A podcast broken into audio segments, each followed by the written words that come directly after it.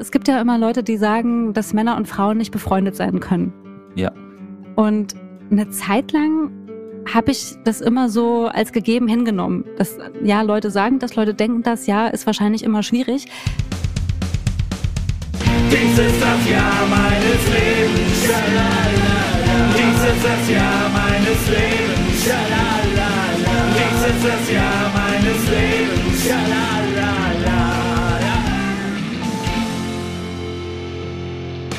Das Jahr meines Lebens. Herzlich willkommen zur neuen Folge vom Podcast von Patrick Steller Hallo. und mir, Christiane Wittenbecher. Hallo Christiane. Hallo Patrick. Schön, dass wir uns mal wieder treffen. Schön, dass wir uns wieder jeden Freitag hier treffen. Ähm, und diesmal gehen wir in der Zeitreise gar nicht so weit zurück. Ähm, wir sind im Jahr 2017 und äh, krass, was für ein vollgepacktes Jahr, in dem so viel passiert ist. Ähm, ich glaube, das wird eine sehr, sehr volle Folge heute. Auf jeden Fall. Allein, weil man mal auf die Weltereignisse guckt. Ja, das Jahr ging ja schon erstmal krass los. Äh, Im Januar wurde Donald Trump als 45. Präsident, Präsident der Vereinigten Staaten Vereidigt, ne? vereidigt. Ja. Genau. Ich muss sagen, da ist die USA für mich als Reiseziel gestorben. In dem Moment. Richtig gestorben oder nur temporär gestorben? Naja, bis, bis heute wurde es nicht wiederbelebt. Es hat auf jeden Fall deutlich an Attraktivität verloren. Das ging mir auch so. Ja. Und das war, äh, ja, war erstmal ganz schön erschütternder Start in das Jahr auf jeden Fall. Das hat dann auch dazu geführt, dass ich in der Folge angefangen habe, diese äh, Late-Night-Shows zu gucken auf YouTube. Immer diese Opening-Monologe, wie es so schön heißt. Also hier, wie heißen die Leute? Steve, Stephen Colbert, kennst du Mhm. vielleicht auch? Mhm. Ja. Seth Meyers. Mhm. Naja, und noch so ein paar andere.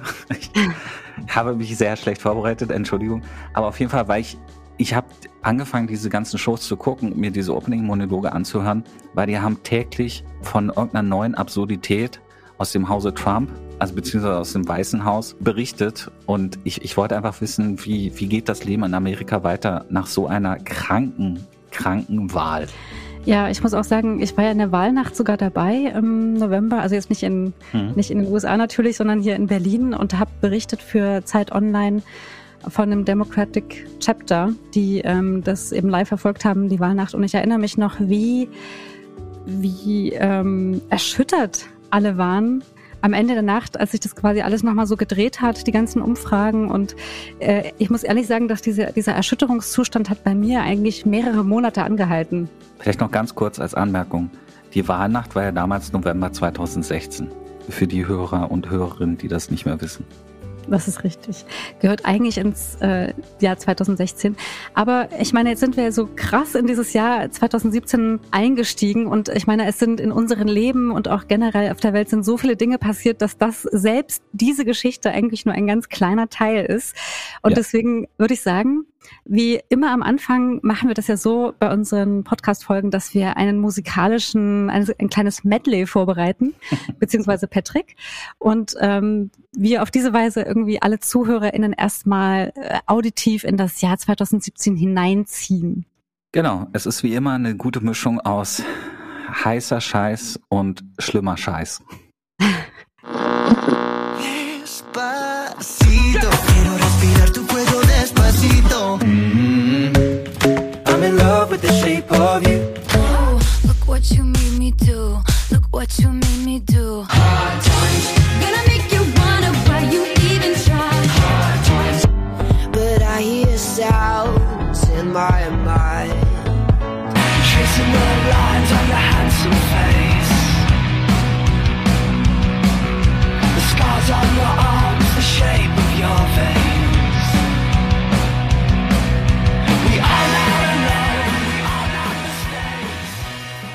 Hast du zu irgendeinem Lied irgendeine persönliche Beziehung? Ja, also die letzten waren mir jetzt gar nicht so vertraut, ehrlich gesagt. Aber das erste Lied, Despacito, Hm. es war ja der Sommerhit. Also schrecklich schön, schrecklich schlimm. Ähm, ich Sagen wir weiß mal nicht, schrecklich, schrecklich. schrecklich, schrecklich, schrecklich, schrecklich mit ein bisschen auch lustig. Ja. Ähm, mich erinnert dieser Song total an eine Dienstreise, die ich gemacht habe nach Thailand, wo ich unter anderem von der Full Moon Party auf so einer Insel berichtet habe, Kupangan. Da ist immer zum Vollmond, einmal im Monat ist da so eine fette Party an so einem kleinen Strandabschnitt auf der Insel. Hm. Äh, ja, also das Auswärtige Amt rät davon ab, dort hinzureisen während der Full Moon Party. So bin ich überhaupt erst auf die Geschichte gekommen, durch die Warnung. Da dachte ich, Moment, da gibt's eine Reisewarnung, da muss ich hin. Und, ähm, Wie man das hatte- nun mal so macht. Genau. Wie kommt man auf journalistische Geschichten? Genau, man liest die Seiten des Auswärtigen Amtes. Hm. Kleiner Pro-Tipp hier meinerseits. Jedenfalls, diese Fullmond-Party ist wirklich der Wahnsinn. Also ähm, im wahrsten Sinne des Wortes, dass, da treffen sich einfach Tausende von ähm, Leuten und meistens sind das so Backpackers, die halt so nach Thailand reisen. Äh, meistens ähm, fahren die dann von Bangkok da runter auf diese Insel mit der Fähre.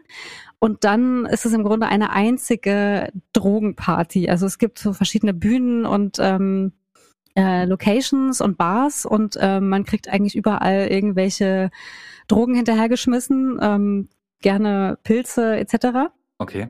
Äh, Da gibt's auch keine Polizei, keinen Sicherheitsdienst. Das ist einfach quasi eine gesetzlose Gegend. Eigentlich nicht, aber de facto schon. Mhm. Und darüber wollte ich berichten. Also war ich da sozusagen eine ganze Nacht lang auf dieser Party und war, glaube ich, die einzige, die nicht irgendwie auf irgendwelchen Substanzen war. Und da lief dieser Song einfach auch rauf und runter. Und ich erinnere mich aber, dass es irgendwie, ähm, dass es mich auch ein bisschen mitgerissen hat, dieses ganze Party-Feeling. Wobei ich ja aber die ganze Zeit meine 360-Grad-Kamera dabei hatte und immer aufpassen passen musste, dass sie nicht abhanden kommt oder dass, äh, äh, keine Ahnung, mich keiner irgendwie angrapscht, über den Haufen rennt oder sonst was. Haben wir eigentlich jemals schon mal über 360-Grad-Aufnahmen gesprochen in diesem Podcast? Also du, du sagst jetzt einfach mal so in so einem Nebensatz, oh, ich hatte so eine 360-Grad-Kamera dabei, aber das kann ich. Hatten wir es schon thematisiert? Wir können das in dieser Folge mal etwas ausführlicher thematisieren, wie das, äh, wie das Okay. eigentlich funktioniert und was, ähm, was auch der Unterschied ist zur normalen Videoproduktion. Ähm, was nämlich auch wirklich zu sehr vielen lustigen Anekdoten führt, unter anderem auch in Thailand.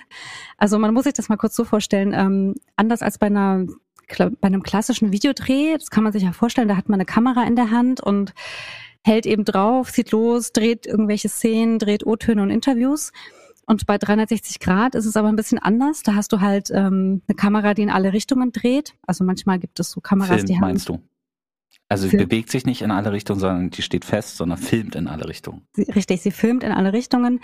Das heißt, du hast eben verschiedene Linsen, die in verschiedene Richtungen zeigen. Manchmal sind es so zwei Linsen, dann ist, ähm, hast du vorne eine Linse, hinten eine Linse und beide Linsen sind sehr weitwinklig und überschneiden sich an den Rändern, so dass man halt dann wie so eine Art Kugel hat am Ende, also ein kugelartiges Bild. Ähm, manchmal hat man auch Kameras, die meinetwegen sechs Linsen haben und dann montiert man die hinterher zusammen. Das ist irgendwie so ein großes, ja, ein großes 360 Grad Bild ergibt. Ähm, und das bedeutet bei der, beim Dreh, dass man da auch anders vorgeht als bei einem klassischen Videodreh. Also für mich heißt es eben oft, dass ich die Kamera auf ein Stativ montiert habe und sie irgendwo hinstelle und dann ähm, sozusagen die Szene einfange, in, und zwar ohne, dass ich äh, hinter der Kamera stehe, weil es ja keinen hinter der Kamera mehr gibt. Ähm, ja, manche sagen auch, dass du ähm, das normales Videodrehen ist wie Jagen. Ja, Mhm. also so ein bisschen, du gehst mit der Schrotflinte los, äh, Schrotflinte los und schießt.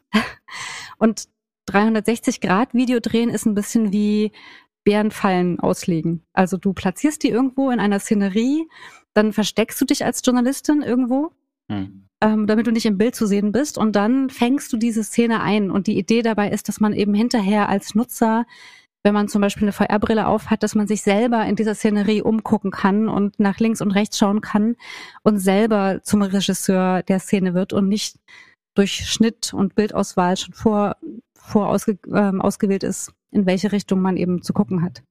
Mhm. Und du hast also diese Kamera quasi mitten in diese Party auf der, äh, mitten auf diese Full Moon Party platziert. Wie haben die Leute reagiert? Ja, also es ist halt wirklich, wie man sich so eine wilde Party einfach vorstellt. Die Leute waren ab einem gewissen Punkt eigentlich alle wirklich ganz, ganz schlimm betrunken und ähm, Schlimm. ja, unter Einfluss von Substanzen. Also ja, also es war wirklich, äh, teilweise waren die gar nicht mehr ansprechbar. Also Okay. ich habe ja auch Interviews gedreht ähm, in der Nacht und äh, ich musste irgendwann feststellen, okay, ich kann jetzt eigentlich gar nicht mehr davon ausgehen, dass die Leute wissen, was sie tun, wenn ich die jetzt hier interviewe und filme. Ähm, deswegen habe ich dann irgendwann auch das, äh, die Interviews eingestellt und dann bin ich morgens nochmal hin auf die Party, um zu gucken, wie da die Situation ist. Aber auch da war es schon echt schwierig. Die Leute haben das auch gar nicht mehr verstanden, wie, also ich normalerweise erkläre ich dann auch immer, wie ich das drehe, damit die Leute wissen, was da am Ende für eine Art Video rauskommt. Und die Besonderheit ist auch, dass wenn ich zum Beispiel eine Frage stelle und als Interviewer aber nicht im Bild zu sehen sein will, dann läuft das eben so ab, dass ich dann jemanden vor diese Kamera platziere gibt auch so einen gewissen Abstand, den man so einhalten sollte, damit es nicht so verzerrt wirkt. Und dann sprechen die ja in die Kamera. Also die sprechen mit der Linse. Also ich stelle meine Frage, dann verstecke Ja. ich mich und äh, die müssen quasi alleine mit der mit der Kamera interagieren und das ähm, war dann schon echt schwierig, also den Leuten das dann zu vermitteln. da waren also Leute dabei, die die haben dann, das habe ich dann hinterher, als ich dann mein Material gesichtet habe, gesehen, dass die dann irgendwie sich teilweise ausgezogen haben oder die Linse geknutscht haben und so. Also das war schon alles sehr grenzwertig. Ja. An sich ja eigentlich gute Aufnahmen. Können wir dieses Endprodukt irgendwo sehen oder wurde das, äh, ist es irgendwie im Giftschrank gelandet? Nee, das kann man noch sehen, das ist öffentlich, das ähm, kann man auf YouTube noch finden und vielleicht packen wir es wirklich mal in die Shownotes rein, einfach damit man so eine Vorstellung hat davon, wie das eigentlich funktioniert. Man braucht auch keine VR-Brille dafür, man kann das einfach dann auf der YouTube-App oder im Browser mit der Maus, kann man sich dann so durchklicken.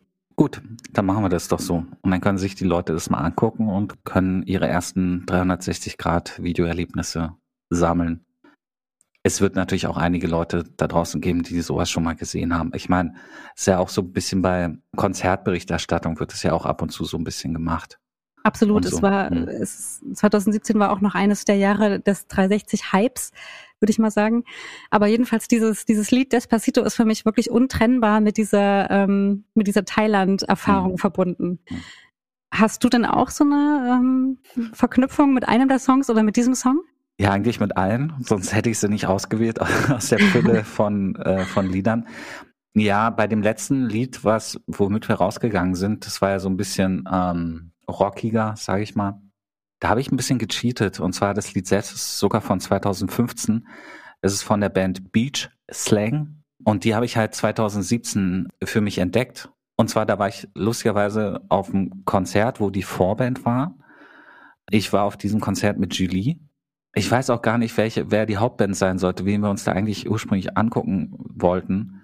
Ähm, und wir waren beide so blown away auf Englisch. Also so hin und weg von dieser Band. Und ähm, Ganz kurz. Julie, deine damalige Freundin, mit der du auch zusammen gewohnt hast. genau, die Französin. Mhm. die wir aus ein paar Folgen kennen. Und später war ich auch mal auf, mit Funny auf einem Konzert, wo Beach Slang gespielt hat. Funny, meine erste äh, Jugendliebe. Mhm. Ähm, das war dann, glaube ich, 2019. Mal gucken. Und es ist aber auch gleichzeitig das Lied, was, also beziehungsweise die Band, die die erste gemeinsame Band oder hm, es war die gemeinsame Band von Natalie und mir. Und von Natalie möchte ich nachher später noch ausführlich, äh, ausführlicher erzählen. Oh ja, Nathalie. Kennst du ja auch.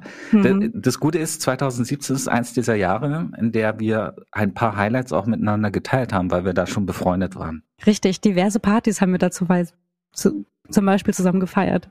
Ja, unter anderem mein Geburtstag, Ja, Anfang April. Also 2017 wurden wir beide ja 34 Jahre alt. Ich im April, du im Oktober. Wir waren jeweils beim anderen, bei der anderen auf der Geburtstagsfeier. erzähl doch mal von deiner Feier. Ähm, meine Geburtstagsfeier war außergewöhnlicherweise mal groß. Normalerweise feiere ich nicht wirklich Geburtstage. Das letzte Mal, dass ich mit mich ein paar Leuten an meinem Geburtstag getroffen hatte, war das Jahr, in dem Daniel Brühl mir den Geburtstag versaut hat. Du erinnerst dich? Folge 4. Ja. Aber ich kann schon mal ähm, vorwegnehmen, dass er dieses Mal nicht dabei war. Also es keinen Grund äh, gegeben hat, dass dein Geburtstag ruiniert sein könnte. Genau. Nee, der war glücklicherweise nicht dabei. Ähm, ich habe gemeinsam mit Patrick, von dem ich auch schon erzählt hatte, ähm, mein, mein bester Freund zu der Zeit und Bassist bei den Schmutzengeln, also in der zweiten Iteration von den Schmutzengeln. Also Patrick hat gefeiert, ich habe gefeiert, sein Zwillingsbruder hat mitgefeiert und eine Freundin von den beiden. Ähm, und wir hatten alle so in derselben Woche Geburtstag. Also haben wir uns einen, Club in Berlin-Kreuzberg, da um die Ecke, wo du wohnst, Chrissy, gemietet ähm, und haben quasi, haben uns äh, diese Geburtstagsfeier geschenkt. Äh, ich weiß gar nicht, wie viele Leute wir waren. Wir waren locker über 100 Leute. Ja, es war schon eine ordentliche Sause auf jeden Ja. Fall. Genau, die kamen da alle rein. Also äh, Eintritt war nur mit so einem Passwort. Und dann war es halt so, wir haben die Saalmiete bezahlt quasi und ähm, alle Leute, die da waren, die haben äh, halt die Getränke an der Bar bestellt, äh, bezahlt. Weißt du, was mir jetzt gerade einfällt, wo du das erzählst? Nee. Ich erinnere mich nämlich gerade an die Stelle, wo man ein Passwort sagen musste. Und ich weiß noch, dass ich direkt vom Dreh gekommen bin oder von der Arbeit. Ich hatte meine Kamera und meine Stativtasche dabei. Und ich Stimmt. bin angekommen und der Typ, der das Passwort abgefragt hat, hat mich gefragt, ob ich die Band bin.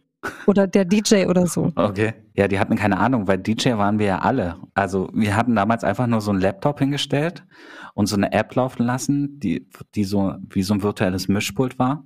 Und dann durfte jeder sich Lieder auf Spotify wünschen und es ging den ganzen Abend rum. Also eher wie so eine WG-Party, die nur im größeren Maßstab gefeiert wurde. Das war eine ziemlich coole Idee mit der, mit der jeder ist selbst DJ-Geschichte. Hm. Und was ich halt so schön fand, ist, dass wirklich sehr viele verschiedene Freundeskreise von mir da zusammengekommen sind und irgendwie alle eine gute Zeit miteinander hatten. Ja, deine Eltern waren da, das fand ich total toll. Ich habe deine Eltern kennengelernt. Echt? An dem Abend? Ja, Ah, okay. Stimmt, meine Eltern waren da. Ich war zu dem Zeitpunkt mit Julie zusammen. Äh, Julie selbst war aber nicht da, sondern sie war in China, glaube ich, weil sie da gerade ein Projekt hatte. Und deswegen war sie nicht da. Aber Moritz war zum Beispiel da. Ist ja der, der, äh, einer meiner ältesten Freunde, der, auf dessen Party ich damals Julie kennengelernt habe. Genau. Ja, und ich erinnere mich auch noch, eine gemeinsame Freundin von uns war auch da. Beziehungsweise, also, wir kannten uns ja alle drei äh, von der Arbeit bei der Welt, worüber wir 2013 oder 14 erzählen. Ich glaube 2014 war das. Ja. Genau, und ich erinnere mich eben noch, dass meine Mutter immer scherzhaft, weil, weil die, die auch so, so, süß und niedlich und toll fand, wie meine Mutter immer scherzhaft versucht hat, meinen kleinen Bruder und äh, unsere gemeinsame Freundin miteinander zu verkuppeln. Herrlich, herrlich. die ist auch toll. Ja, Wollen wir sie Mia nennen? wir nennen sie mal Mia. Okay, also Mia, ganz, ganz tolle Frau, ganz tolle Freundin. Ich bin auch immer noch sehr, sehr eng mit ihr befreundet und auch sie wird in diesem Jahr nochmal eine Rolle spielen, weil es eine weitere gemeinsame Party gibt. Nein, eigentlich gibt es zwei. Weitere Partys, auf der sie auch anwesend ist. Ähm, ganz, ganz tolle Freundin und wir haben dir gemeinsam ein Geschenk, Geschenk gemacht. Und ähm, ich weiß Stimmt. noch, das hast, das habe ich dir damals nicht gesagt, aber Mia und ich hatten sogar auch einen kleinen Konflikt auf deiner Party weil bei diesem, bei dieser Organisation des Geschenks hatten wir zwar beide eine tolle Idee, aber ich hat, ich habe in dem Jahr einfach so unfassbar viel gearbeitet und so viele Baustellen gleichzeitig gehabt, dass ich so ein bisschen ihr, also sie ein bisschen alleine gelassen habe mit der Umsetzung dieser Idee.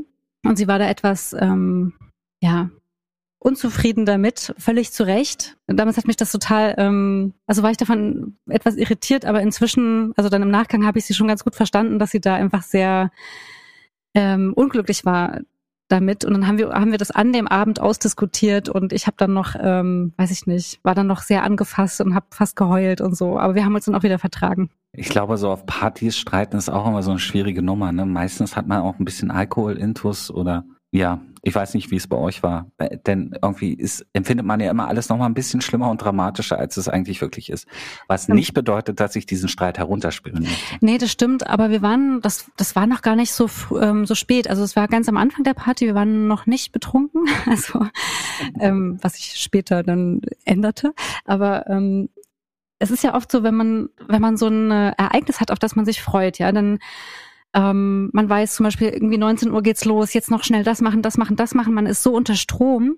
Gleichzeitig hat man ja aber auch eine gewisse Erwartungshaltung, wenn man auf so eine Party geht. Na und jetzt, jetzt ist Party und jetzt ist gute Laune und jetzt ist alles super. Und dann ist aber natürlich nicht sofort alles super, weil man ja, also weil ja diese Konflikte trotzdem noch da sind und eigentlich, äh, was ich halt auch an Mia total schätze, sie ist jemand, die das dann auch ausspricht und anspricht und dann haben wir das einfach geklärt und dann war es auch gut und ich fand auch, sie hatte allen Grund dazu, irgendwie ein bisschen sauer auf mich zu sein.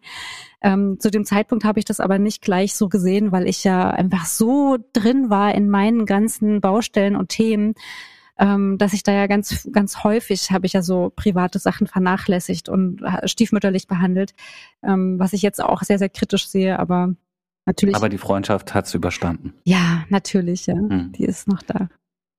Würdest du denn sagen, dass die Party ein Erfolg war? Warst du happy damit? Ja, ich bin wirklich auch selig nach Hause gegangen. Ich fand's, ich fand's auf der einen Seite schade, dass Julie nicht da war, aber auf der anderen Seite war ich auch froh, dass sie nicht da war. Auch wenn es jetzt vielleicht hart klingt, genau. Aber ich glaube, ich hätte nicht so viel Spaß gehabt, wenn sie da gewesen wäre. Vielleicht tue ich ihr jetzt auch Unrecht, aber Hättest du dich dann etwas zurückgenommen oder warum, warum glaubst du das? Auf jeden Fall. Es gab in unserer fünfjährigen Beziehung, die Spoiler Alert dann auch am 16. Juni 2017 endete, gab es etliche Partys, die wir irgendwie im Streit miteinander oder im, im Unfrieden miteinander ähm, verlassen haben oder die zu Streits geführt haben. Mhm. Und ich, ich weiß nicht, es, natürlich, es war meine Geburtstagsfeier, da hätte sie vielleicht auch zurückgehalten.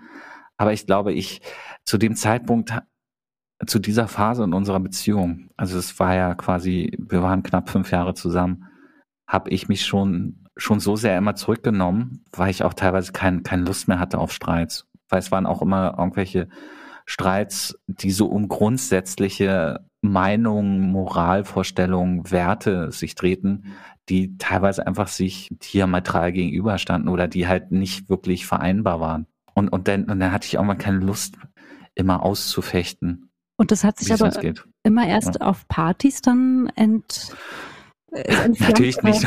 Also Nee, natürlich nicht immer nur auf Partys, aber Partys war tatsächlich so ein, so ein Punkt. ein Katalysator. Ein Katalysator, genau. Ja. Und was waren dann, worin bestanden dann so die Konflikte? Oder wo, wo ist dann bei Partys immer besonders deutlich geworden, dass ihr so unterschiedliche Wertvorstellungen habt? Ich erinnere mich, dass du einmal erzählt hast, ähm, das Thema G-Bier war so ein Konfliktpunkt. Stimmt, Wegbier. Ja. Ja. Aber was war das auf Partys? Ich glaube, ich war ihr manchmal zu betrunken. Okay. Obwohl ich jetzt nie so betrunken bin, dass ich nicht mehr allein nach Hause komme, aber ähm, ich wollte meistens auch länger bleiben als sie. Und sie wollte dann wiederum nicht nach Hause, sondern hat dann eher so ein bisschen psychischen Druck ausgeübt. Oder so passiv-aggressiv. Oh.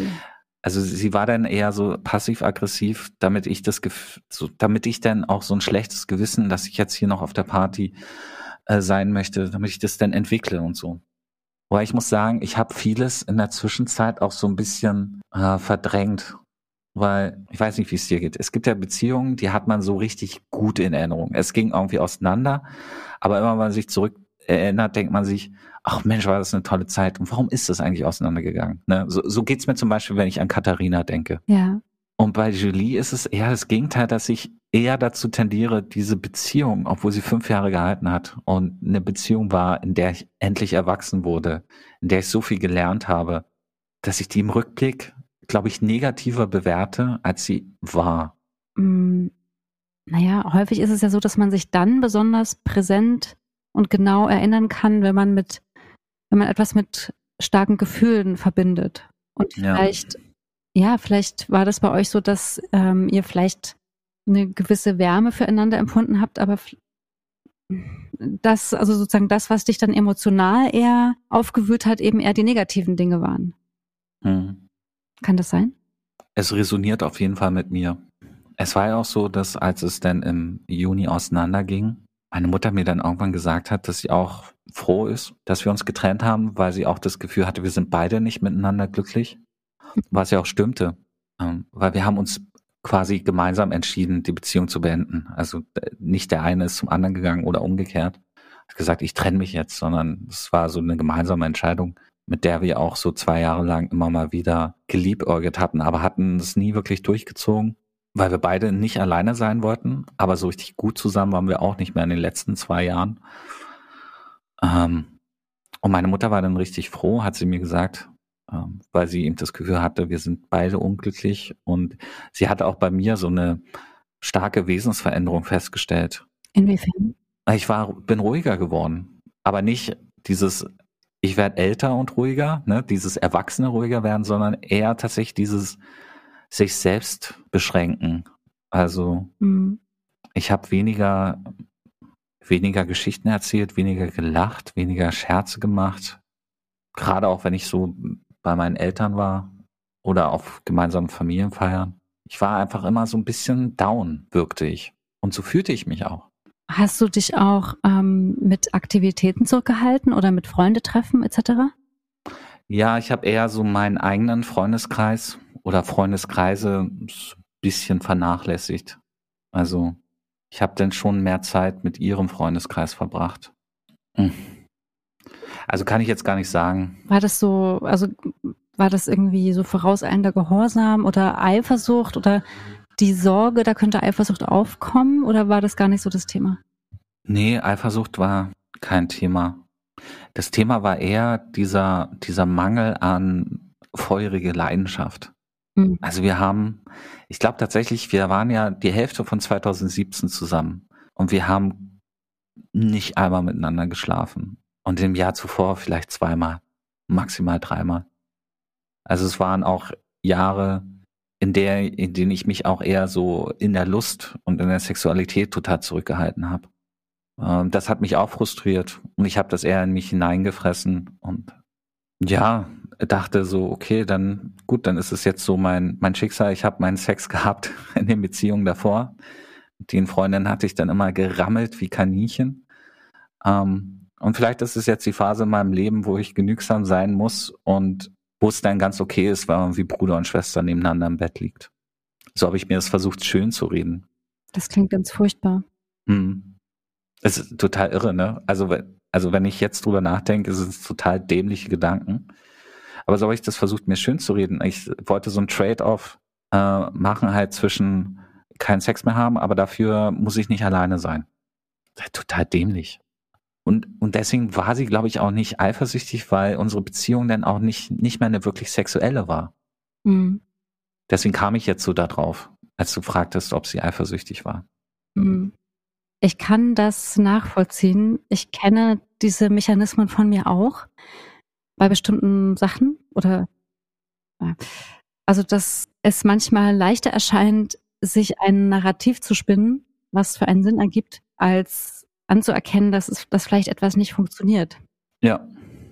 Ich glaube, ich habe auch in der Kennenlerngeschichte erzählt, 2012, ne, dass ich schon damals das Gefühl hatte, ich habe mich eher, ich habe mich aus den falschen Gründen in diese Beziehung mit Julie gestürzt. Ihm, weil ich nicht nach zwei Jahren Single-Dasein nicht mehr alleine sein wollte. Ja, und ich glaube, aus diesem Grund sind wir beide auch viel länger in der Beziehung geblieben, als gut gewesen wäre. Weil wir nicht allein sein wollten. Und wie kam es dann am Ende zur Trennung? Ja, wir wollten an jenem Junitag äh, gemeinsam in eine Ausstellung und haben uns wieder wegen irgendwas Banalem angezickt, irgendwie. Und ich schließe gerade so die Tür. Nee, ich warte darauf, dass sie endlich die Tür abschließt, stehe schon im Flur und plötzlich bricht sie wirklich in Tränen aus und sagt, Lepa, ich kann nicht mehr. Sie hat mich ja immer Lepa genannt. Hm. Ich kann einfach nicht mehr, ich möchte so nicht weiterleben. Dann war ich auch erstmal geschockt und dann sind wir wieder in die Wohnung reingegangen und ich, wir haben uns hingesetzt und gefragt, okay, was, was meinst du? Eigentlich wusste ich's, aber ich wollte es halt nochmal irgendwie aus ihrem Mund hören und dann hat sie gesagt, "Ach, das ist doch die Hölle für uns beide hier. Das ist doch, das ist doch richtig schlimm, wie wir hier miteinander umgehen. Und dann haben wir lange geredet, nebenbei noch eine Flasche Wein getrunken und haben dann am Ende beschlossen, okay, uns jetzt wirklich zu trennen. Hm. Und sie ist dann erstmal zu einer Freundin und hat dort auf der Couch gepennt und wir haben dann so, ah, so ganz erwachsenen Modus gefunden, wie wir irgendwie unsere, diese Übergangszeit, bis sie eine eigene Wohnung hatte, wie wir die gestalten können. Wollte gerade sagen, das klingt schon sehr erwachsen. Ja, wir waren uns ja beide trotzdem wichtig. Also wir haben uns dann noch geschätzt und da war auch Liebe da. Aber da war auch sehr viel Verbitterung da. Es gab auch gar keinen Grund, sich jetzt denn irgendwie zu streiten. Ich glaube, wir waren beide froh, dass es, dass wir Mhm. endlich gemeinsam den Mut gefunden haben, auseinanderzugehen. Und also so wie du das beschreibst, dass du, ähm, du sagtest ja auch, dass ihr schon vorher mal oft Situationen hattet, wo es eigentlich schon vorbei war und dann hat man sich aber doch nicht getrennt. Und würdest du sagen, dass du daraus was gelernt hast? Also, dass du das jetzt anders machst oder anders machen würdest? Oder ist das einfach etwas, wo man gar nicht sagen kann, ja, das ist, das musste ich erst lernen, sondern das ist halt einfach so? Also ich muss sagen, in den Beziehungen davor und in den Beziehungen danach ist mir das eigentlich nie passiert, dass ich in einer Beziehung drin stecken geblieben bin, so lange, mit dem Gefühl, dass das ist nicht gut für mich. Wenn ich das später gemerkt habe, dass eine Beziehung äh, nicht gut ist für mich, dann ist es irgendwie, ach, weiß nicht, ich sag mal in Anführungsstrichen schneller eskaliert. Es hat ja nicht zwei oder zwei, drei Jahre gedauert, bis wir uns getrennt haben, sondern halt dann irgendwie nur zwei, drei Monate. Insofern habe ich eher gelernt, wirklich ach, besser auf mich zu hören. Ja, ist ein bisschen lame, ich weiß, aber. Nee. Also ich habe auf jeden Fall gelernt, dass, es- dass es irgendwie besser ist, alleine zu sein, als äh, unglücklich zusammen zu sein. Mhm. Ja. Was mir in der Zeit aber wirklich auch geholfen hat, damit klarzukommen, war Patrick, ne, bester Freund zu der Zeit. Aber ich glaube, ich habe ihn auch in dieser Zeit und im folgenden Jahr zu sehr rangenommen oder überbeansprucht. Inwiefern? Ja, mit meinen, mit meinen Herz, Herzgeschichten, mit meinen Herzschmerzgeschichten. Wir sind 20 Jahre lang sehr eng befreundet gewesen und ich habe ihn schon frühzeitig als meinen besten Freund bezeichnet. Ich weiß gar nicht, ob ich sein bester Freund war, aber auf jeden Fall war, war er mein bester Freund. So 20 Jahre lang. Und 17, also 2017, 2018 habe ich ihn so sehr gebraucht und habe ihn ständig angerufen und er musste immer lange Gespräche mit mir führen und danach ist es wirklich so auseinandergefisselt, unsere Freundschaft. Hat dann auch ein Kind bekommen und dann natürlich auch andere Prioritäten gehabt. Also nicht er hat das Kind bekommen, sondern seine Freundin. Äh, aber das war so, das war so das letzte, vorletzte gemeinsame Jahr, wo er mir sehr stark geholfen hat, wofür ich sehr dankbar bin. Aber was mich dann auch traurig macht in der Rückschau, dass wir jetzt nicht mehr wirklich befreundet sind, uns einfach auseinandergelebt haben. Wann ist das passiert mit eurer Freundschaft? Ist das, also kannst du schon einen Ausblick geben in ein Jahr, in dem das vielleicht ein Thema wird? Oder ist es sogar das Jahr, in dem wir uns gerade befinden, 2017? Mm, Ich denke, ich werde da in unserer letzten Folge, in der 2021er Folge darüber reden. Aber wie gesagt, ich hatte Freunde, die mich aufgefangen haben. Du hast mich ja mit aufgefangen. Du hast ja auch sehr viel, du warst ja live dabei. Du hast Julie gekannt. Ähm, du hast uns beide zusammen erlebt. Ähm, sie hatte Freunde, die ihr geholfen haben. Und dann hat es wirklich so bis Ende des Jahres gedauert, bis sie eine eigene Wohnung hatte. Und dann habe ich ihr sogar auch beim Umzug geholfen und haben uns dann noch das letzte Mal gestritten. Und, und dann war es vorbei, sozusagen. Wie hast du uns beide denn, also Julie und mich, miteinander erlebt, wenn das überhaupt passiert ist? Also ein paar Mal ist schon passiert, ne? Ja, das ist schon vorgekommen. Ich erinnere mich jetzt gerade an den Tag, an dem ich sie kennengelernt habe. Da waren wir beide in deiner Lieblingsbar am Schlesischen Tor und haben Cocktails getrunken oder ich glaube sogar Whisky oder irgend sowas. Classic. Classic. Und dann hast du gesagt, äh, sie ist in der Nähe und würde gern vorbeikommen. Und ich habe gesagt, ja cool, dann lerne ich sie mal kennen, lass machen. Und wir waren dann in einer, sind dann irgendwie noch zusammen Burger essen gegangen zu dritt. Mhm. Ich fand sie total nett und interessant, hatte aber das Gefühl, dass sie nicht, dass sie die Situation nicht so gut findet oder dass sie irgendwie, es war irgendwie so ein bisschen angespannt und ich hatte das Gefühl, okay, Mist, vielleicht ist sie eifersüchtig, jetzt muss ich irgendwie ähm, ihr zeigen, dass sie dafür überhaupt keinen Grund hat. Also irgendwie so dieses Gefühl hatte ich, ja, dass das irgendwie für sie nicht so nicht so cool ist, dass wir uns treffen oder so. Ja, stimmt schon. Vielleicht habe ich vorhin die Frage, als du mich gefragt hast, ob sie eifersüchtig war, doch nicht richtig beantwortet. Weil ich erinnere mich tatsächlich an dieses Treffen und sie war wirklich eifersüchtig auf dich. Ich glaube, das ist in so einem Streit rausgekommen. Ja, sie war so eifersüchtig auf diese unbeschwerte, unverkrampfte Art und Weise, wie wir miteinander umgegangen sind. Wir waren ja schon ein bisschen, ein paar Jahre befreundet und mit Julie und mir war es eher immer so verkrampft und das hat dir vielleicht so ein bisschen den Spiegel vorgehalten. Aber ja, ja, ja, du hast recht. Und, und dieses Kennenlernen, das war aber auch nicht 2017, es war bestimmt so 2016 oder 15 oder so. Kann sein. Ja, und wenn ich so darüber nachdenke, ich meine, vielleicht ist es auch einfach immer blöd oder oftmals blöd, wenn sich beste Freunde und Partner kennenlernen. Das weißt du, wie ich meine? Ja. Weil ich frage mich, es gibt ja immer Leute, die sagen, dass Männer und Frauen nicht befreundet sein können. Ja. Und eine Zeit lang habe ich das immer so als gegeben hingenommen. Dass, ja, Leute sagen das, Leute denken das, ja, ist wahrscheinlich immer schwierig. Aber ehrlich gesagt, wenn ich so drüber nachdenke, bedeutet das ja bloß, dass die Leute, die das sagen, das andere Geschlecht nicht frei von äh, Sexualität betrachten können.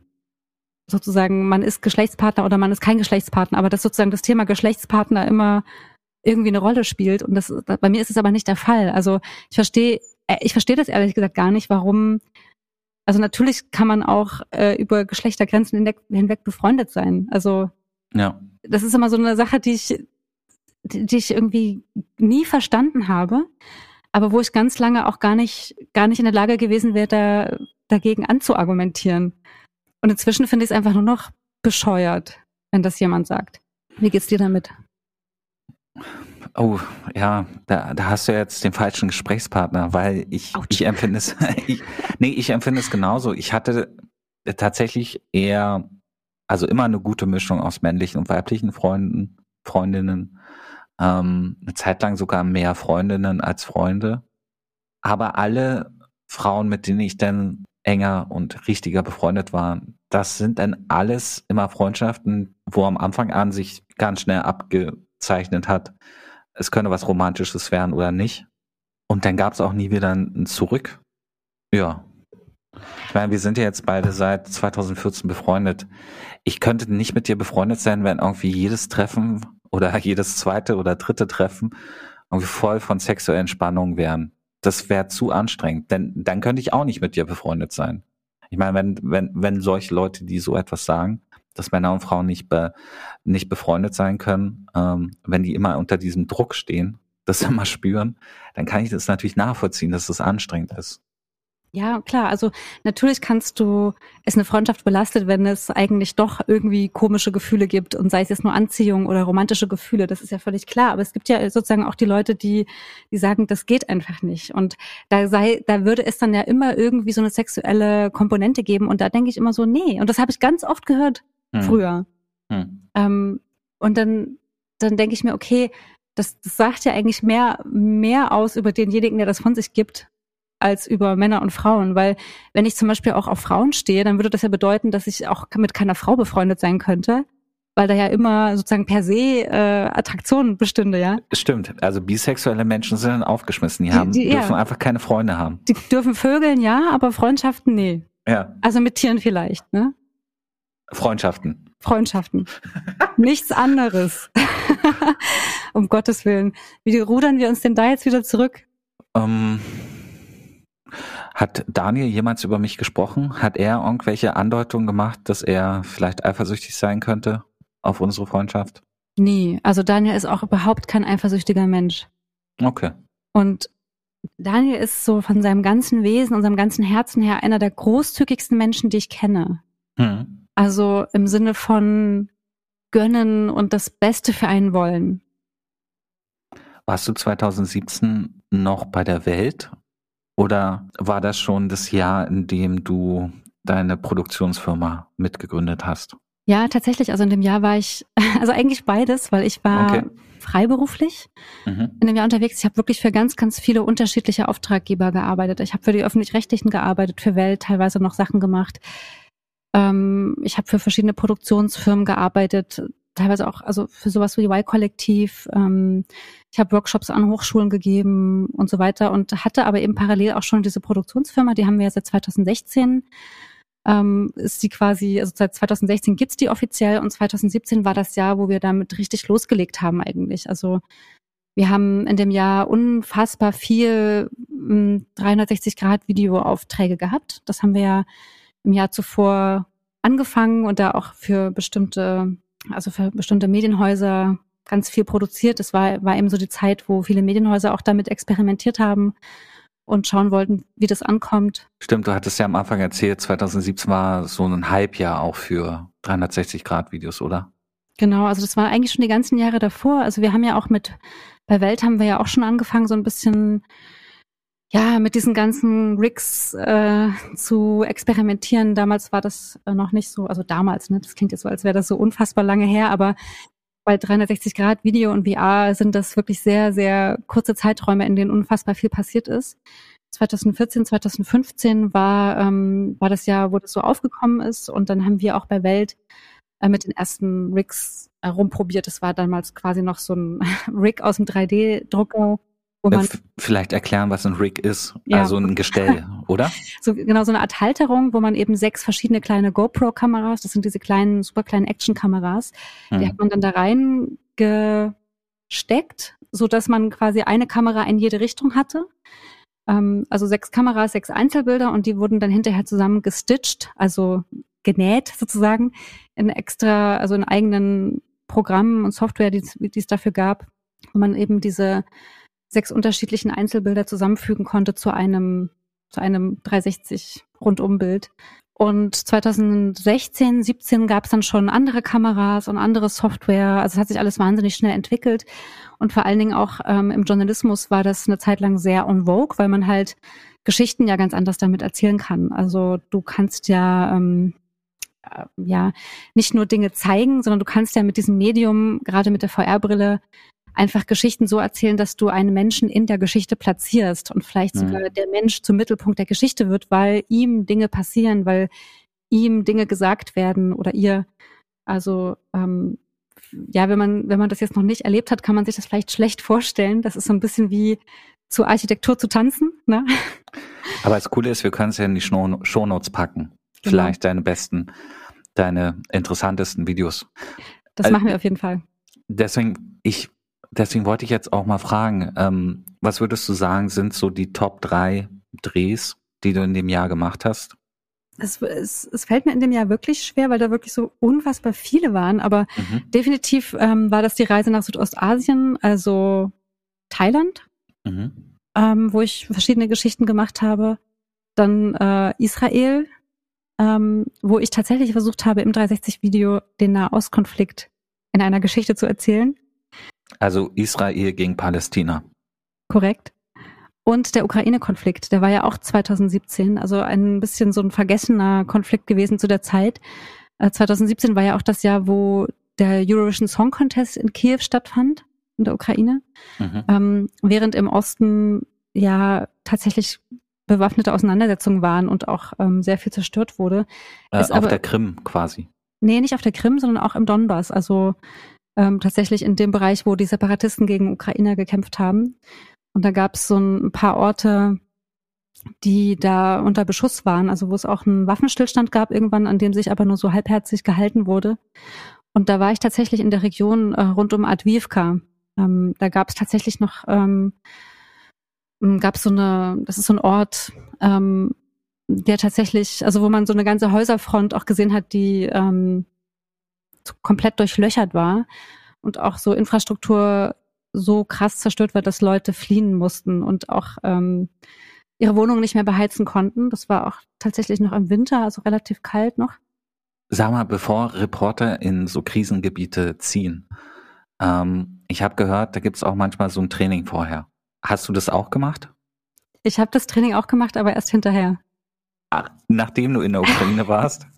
Ich habe das erst das sinnvoll. 2018, 2018. erst gemacht, ja. Ah, okay. Ähm, ja, das ist, das, das müssen wir unbedingt nochmal aufgreifen, weil ich habe da einiges gelernt darüber, wie man sich verhält in solchen unsicheren, konfliktbehafteten Gebieten. Ähm, und ich habe auch gelernt, dass ich in der Ukraine da auch tatsächlich äh, Sachen falsch gemacht habe und dass es eigentlich ziemlich haarig war. Man muss ja dazu sagen, eigentlich war das ganz schöner Wahnsinn. Ich war in dem Jahr 2017 ja noch freiberuflich. Also ich hatte keine Festanstellung, war dementsprechend auch nicht so ähm, abgesichert und versichert, wie das jetzt ein festangestellter Journalist ist. Ähm, das heißt, wenn da was passiert wäre, hätte es auch viel weniger Möglichkeiten gegeben, mich zum Beispiel da rauszuholen.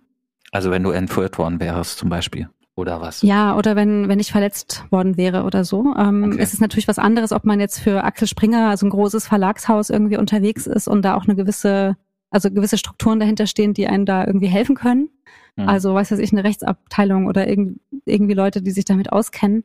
als wenn man irgendwie freiberuflich für eine Produktionsfirma da unterwegs ist, die wiederum von einem anderen, von einer anderen Firma ja dazu beauftragt wird. Also das lief damals so, dass ähm, wir halt als Produktionsfirma war einer unserer Auftraggeber ein Medienhaus aus der Schweiz und für die haben wir ganz viel 360 Grad produziert. Das heißt, wir haben da unsere Geschichten gepitcht. Ich habe gesagt, ich möchte das machen, ich möchte das machen. Also im Grunde habe ich gesagt, ich will in die Ukraine, ich will nach Israel, ich will dahin, ich will das machen. Und dann ging immer Daumen hoch, Daumen runter. Meistens hatte ich Glück und es wurde genehmigt. Und so war das eben auch in der Ukraine. Und da, ähm, ich meine, das war schon so eine Situation, also wo einfach wirklich noch Konflikte ausgetragen wurden, also wo auch Beschuss war. Ich habe in einem Ort gedreht, der hieß Seitzewo. Da lief die Front quasi mitten durch den Ort. Ähm, ich habe zwar jetzt in meinen Geschichten nicht unbedingt Kriegsberichterstattung gemacht, sondern ich habe eher nach Geschichten gesucht rund um diese Konflikte. Also ich habe da zum Beispiel gedreht mit einer alten Frau, die da lebte und wollte halt zeigen, wie, wie ihr Leben sich jetzt dadurch verändert. Also dass sie ähm, ihre Küche nach außen verlagern musste, dass es nur noch einen Raum gibt, in dem sie schlafen kann. Ähm, ja, wie sie quasi ihre Kartoffeln erntet, während über ihr ähm, Schüsse hin und her fliegen. Aber es war jetzt rückwirkend betrachtet schon, ähm, hätte ich da ein bisschen mehr auch äh, Energie darauf verwenden sollen, mich da abzusichern. Also zum Beispiel auch immer klar zu machen, wo ich gerade bin und immer die Verbindung nach, nach Hause stabil zu halten. Ähm, da bin ich dann ganz froh gewesen, dass ich dann 2018 in diesem Training äh, gelernt habe, wie man das richtig macht. Hm. Hätte ich vielleicht schon vorher machen sollen. Aber dann hat sich Daniel bestimmt auch Sorgen gemacht, als du in der Ukraine warst. Ja, er hat sich Sorgen gemacht, ähm, war aber vor allen Dingen einfach immer voller Vertrauen und ähm, hm. ich glaube, er fand das auch er hat sich auch für mich mitgefreut, weil ich halt wirklich wahnsinnig viel Leidenschaft hatte. Ähm, wir haben, damals war alles, stand alles so unter dem Zeichen von Wachstum. Wir haben diese Produktionsfirma ähm, aufgebaut, wir haben uns da Büroräume organisiert. Ich weiß noch, dass ich da irgendwie noch mit im Ikea war und Schreibtischstühle mit, mitgekauft habe und ins Büro getragen habe und so. Ähm, also alles war so, ja, wir, wir bauen hier was Tolles auf und ähm, wir kriegen Aufträge und das läuft alles super, wir lernen ganz viel. Ähm, er hat das, er hat das immer mitgetragen und mit unterstützt, aber ich glaube, er hatte schon auch im Stillen immer so ein bisschen seine Schmerzen damit. Hm. Wie viele Leute wart ihr eigentlich damals 2017? Also in der, in der Wachstumsphase, in, in der Produktionsfirma? Ja, ich würde sagen, in dem Jahr war das eher noch so eine Art, ja, Kollektiv also ich glaube, so fest, festes Team waren drei, es waren wir drei, ähm, die das eben mitgegründet und aufgebaut haben. Und dann gab es eben noch so eine Reihe von Freien, die wir beauftragt haben. Ähm, und das waren auch Leute, die du kennst, ne? also teilweise noch aus dem Weltkontext. Ähm, Mia zum Beispiel, die wir vorhin schon erwähnt haben, war noch mit dabei im Team. Und einfach so hier und da freie VJs, die wir dann auch ähm, geschult haben in diesem ganzen Thema 360. VJ steht für Videojournalist. Danke, genau. Also ähm, die Idee war ja, dass wir da nicht mit, dass wir diese Geschichten halt in diesem VJ slash ähm, Reporter-Stil drehen. Also wir fahren da nicht hin mit großem Kamerateam, sondern alles aus einer Hand. Also die Geschichte wird recherchiert, gedreht, geschnitten, postproduziert und am Ende sozusagen auch verkauft von einem Autoren oder einer Autorin. Und dadurch waren das auch, dadurch konnten wir halt auch so sehr low-budget-mäßig auf dem Markt agieren, was glaube ich gerade so im journalistischen Bereich halt so interessant war, weil da, ja, wissen wir ja beide, im Journalismus gibt's kein Geld. Hm.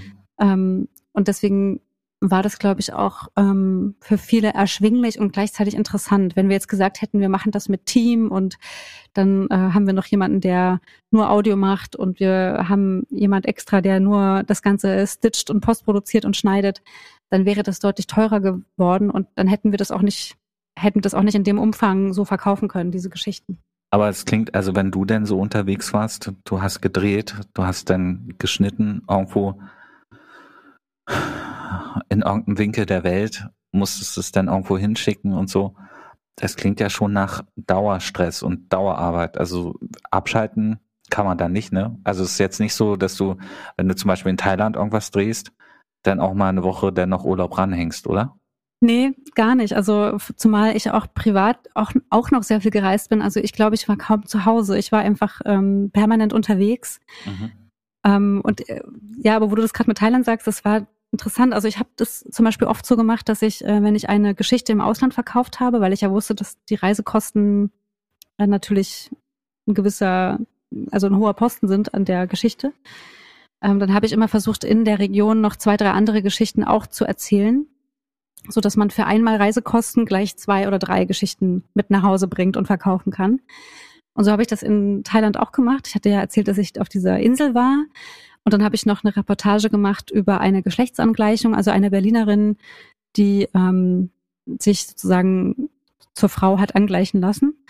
Und die ist dafür extra nach Thailand. Genau, also es gibt in Warum? Thailand, es gibt in Bangkok ist es so ein, ähm, was soll man sagen, also in, in Thailand gibt es halt sehr renommierte, gute Kliniken, die sowas machen. Mhm. Ähm, und das ist auch erschwinglich, also für, für viele, die jetzt, für die eine USA-Reise irgendwie zu teuer wäre. Ähm, und man hat da auch eine gewisse Tradition in Thailand, was so ähm, Transgender angeht. Also es gibt da ja auch so einen eigenen Begriff für alles, was eben nicht, nicht eindeutig männlich oder weiblich ist. Katoi, was so Begriff ist für Transgender oder für, sagen wir mal, feminin wirkende homosexuelle Männer. Und das hat auch nichts äh, Abwertendes in, äh, Mhm. In der Sprache oder in der Kultur, sondern eher was, ähm, was Würdigendes. Und also es gibt da sozusagen eine ganz andere Tradition und es gibt eben auch diese, diesen sehr hohen medizinischen Standard. Deswegen wird es oft in Bangkok gemacht. Und ähm, das war also sozusagen eine Reise, da war ich insgesamt zwei Wochen unterwegs und habe eigentlich jeden Tag irgendwas gedreht oder war unterwegs. Und ähm, dann habe ich irgendwann von unterwegs auf Instagram ein Foto gepostet von Bangkok und ein Freund von mir, der ja wirklich in Berlin, Kreuzberg, zwei Straßen von mir wohnt, der schrieb dann irgendwie drunter, ja cool, ich komme vorbei. Ich dachte, das war nur so ein Scherz. Und dann stellte sich aber raus, dass er auch gerade in der Gegend unterwegs war und tatsächlich nach Bang- Bangkok geflogen ist. Und Mhm. dann haben wir uns in Bangkok verabredet am nächsten Tag. Und da habe ich dann wirklich mal so einen Tag frei genommen, was ich sonst nie gemacht habe auf diesen Reisen. Also ich habe auch wirklich, ich habe auch nicht mal dran gedacht, dass man ja, wie du gerade schon vorgeschlagen hast, mal so eine Woche hinten dran hängt. Nee, ich habe einfach immer nur wirklich brav alles abgedreht und einfach ähm, nur die Geschichte im Kopf gehabt. Und da hatte ich aber wirklich mal ähm, so einen Tag gesagt, komm, jetzt äh, mache ich mal jetzt nur Sightseeing und wir treffen uns jetzt. Und das ist halt wirklich ein Kumpel, der wohnt seit Jahren, äh, weiß ich nicht, in Spuckweite. Und wir treffen uns nie in Berlin durch Zufall. Und ausgerechnet da sind wir uns über den Weg gelaufen und da hatten wir einen echt herrlichen Tag. Sag mal, bei dieser ba äh, Bangkok- oder Thailand-Reise ist, ist dann nicht auch eines deiner vielen Handys ins Wasser gefallen? War das dort? Ja, das war in Singapur, stimmt. Ah, in Singapur. Okay. Ja, da habe ich ähm, tatsächlich, da habe ich auch gerade gedreht und ich hatte ja vorhin schon erzählt, dass man dann sich versteckt als Kamerafrau. Und ähm, aber auch da war ich immer so mega effiz von Effizienz getrieben und habe aus dem Versteck noch versucht, irgendwie Making-of-Bilder zu drehen Hm. für die ganze Social Media Verbreitung drumherum. Und hatte aber irgendwie nicht mehr im Kopf, dass ähm, mein Handy am Strom hing. Also es hing an der Powerbank, war über ein Kabel verbunden. Und ich wollte das aus der Tasche ziehen und es gab einen Widerstand. Also habe ich ein bisschen heftiger gezogen und dann flutschte es aber quasi durch meine schwitzigen Hände und ist einfach direkt ins Wasser geplumpst. Man konnte es auf der Aufnahme nicht sehen. Aber ähm, ja, ich hatte noch die, ich habe noch so ein paar Blubberbläschen aufsteigen sehen, weißt du, ich dachte noch so, nein. Und dann gibt's ja diesen kurzen Moment, wo man denkt, springst du hinterher oder äh, es war irgendwie völlig klar, es lohnt sich einfach nicht. Ja, und das ist wahrscheinlich auch ein gefährliches Wasser gewesen, oder? Ja, das war halt so ein Becken, also es war wirklich tief und da standen auch überall Schilder, dass man nicht reinspringen soll und dass es Hm, irgendwie okay. zwei Meter tief ist und so. Ja. Und es war auch so, es war auch so, wie soll ich sagen, so trüb, dass ich da wirklich ja, nicht rein hätte, wollte. Ja, es hätte keinen Sinn gemacht, ja. Und kennst du den Moment, wenn man, wenn man was verliert oder et- etwas fällt einem runter und man sieht noch so in Zeitlupe, wie das geschieht, ja? Und das Handy hat sich auch unter der Wasseroberfläche nochmal so ganz leicht gedreht und ist so ganz langsam runtergesunken. Es gab noch so ein paar Blubberbläschen, als wollte es sich noch verabschieden und noch was sagen. Und dann, ähm, ja, war es in den trüben Untiefen verschwunden. Und es war leider auch so, dass ich kein Backup hatte und die iCloud noch nicht genutzt hatte. Und es war wirklich einfach alles weg auf dem Handy die ganzen Fotos, alles futsch. Sehr ärgerlich, sehr ärgerlich. Ich bin ja dieses Jahr eigentlich so gut wie gar nicht verreist. Ich habe im Prinzip eigentlich nur, nur eine einzige Reise gemacht. Weit weg an die Ostsee nach Warnemünde. Sehr schön. Ja. Weil ich war zu der Zeit auch Freelancer, hab aber nur noch ganz wenig journalistische Sachen gemacht und habe die meiste Zeit ähm, für die Agentur gearbeitet, für die ich ja inzwischen fest arbeite. Dark Horse? Dark Horse, genau. Und am 1. Oktober 2017 wurde ich da festangestellt. Und deswegen bin ich quasi Anfang September, wollte ich nochmal so ein bisschen die Seele baumeln lassen, nochmal Urlaub machen, bevor der Ernst des Lebens beginnt, so ein bisschen. Bist du da eigentlich alleine hin? Ich bin alleine nach Warnemünde, ja. Das war ja quasi Juni, Juli, August, ähm, zweieinhalb, zweieinhalb Monate nach der Trennung von Julie. Zu dem, genau, zum Zeitpunkt hat sie gerade eine feste Zwischenmiete für zwei, drei Monate und es zeichnete sich ab, dass sie bald eine eigene Wohnung kriegt. Sie hat dann quasi auch den, meinen Urlaub äh, in Warnemünde genutzt, um ihren Teil der Gegenstände und Möbel aus der Wohnung auszuräumen. Ich weiß nicht, ob du damals, ob du dich noch erinnern kannst, wie es damals bei mir aussah. Ähm, also bevor sie ihr Zeug weggenommen hat, also mitgenommen hat. Ich kann mich daran nicht erinnern und ich weiß gar nicht, ob ich überhaupt bei dir zu Hause war vorher. Ja. Die Wohnung war halt auf jeden Fall sehr vollgestellt. Denn als wir zusammengezogen sind, haben wir im Prinzip bei jeder, bei jedem Ding, was wir doppelt hatten, immer entschieden, welche Variante wir jetzt nehmen und die andere entweder bei mir im Keller gepackt oder teilweise bei meinen Eltern im Keller ähm, oder in der Wohnung stehen lassen, so dass die auch manchmal so ein bisschen messy-mäßig aussah. Was, was auch so ein Streitpunkt, ein dauernder Streitpunkt zwischen Julie und mir war. Mhm. Aber manchmal denke ich auch, dass das vielleicht so unterbewusst auch geschehen ist, weil wir beide wussten, dass es irgendwann auseinandergehen wird und keiner von uns Bock hatte, dann Sachen neu zu kaufen. Vielleicht. Ach, interessant. Weißt du, wie ich meine? Ja, manchmal hat man ja so, ähm, also sagen wir mal so, wenn man sich nicht sicher ist, was man will, dann braucht man, dann muss man manchmal auf das eigene Verhalten gucken. Weil das sagt einen mehr als die Gedanken, die man hat. Und ja. deswegen kann ich mir das schon vorstellen, dass dann im Verhalten sich das dann schon andeutet, wenn man halt nichts Neues, Gemeinsames kaufen will oder sich nichts von was eigenem trennen will, weil man es ja vielleicht nochmal brauchen könnte und so. Kann mhm. gut sein, ja. Ja, auf jeden Fall hat sie die meine meine Reisezeit dann genutzt, um die Wohnung auszuräumen und das war dann auch krass, als ich wieder nach Hause kam. Ich hatte das wirklich vergessen, weil ich mit ganz anderen Dingen, zu denen ich gleich komme, beschäftigt war. Und ich dachte im ersten Moment, hat hier irgendjemand eingebrochen? Und, und dann hat es wirklich zwei, drei Sekunden gedauert und ich habe gemerkt, okay, stimmt, alle ihre Sachen sind weg. Sie ist hier eingebrochen, sozusagen. Und das war schon krass. Hatte sie das denn gar nicht angekündigt? Doch, hatte sie ja, aber mhm. ich war mit dem Kopf ganz woanders. Deswegen. Genau, dann kommen wir doch mal jetzt zu deiner Reise. Erstmal, erstmal interessiert mich, ähm, ich meine mich daran zu erinnern, dass wir mal in einer Folge drüber Äh, stopp mal kurz. Ähm, ich will euch jetzt hier nicht unterbrechen, aber ich glaube, ich muss euch leider unterbrechen. Also ich habe jetzt hier mal auf die Uhr geguckt, ähm, ihr redet jetzt schon ganz schön lange und die Aufnahmegeräte laufen hier total heiß. Äh, es ist krasse Rauchentwicklung hier im Studio.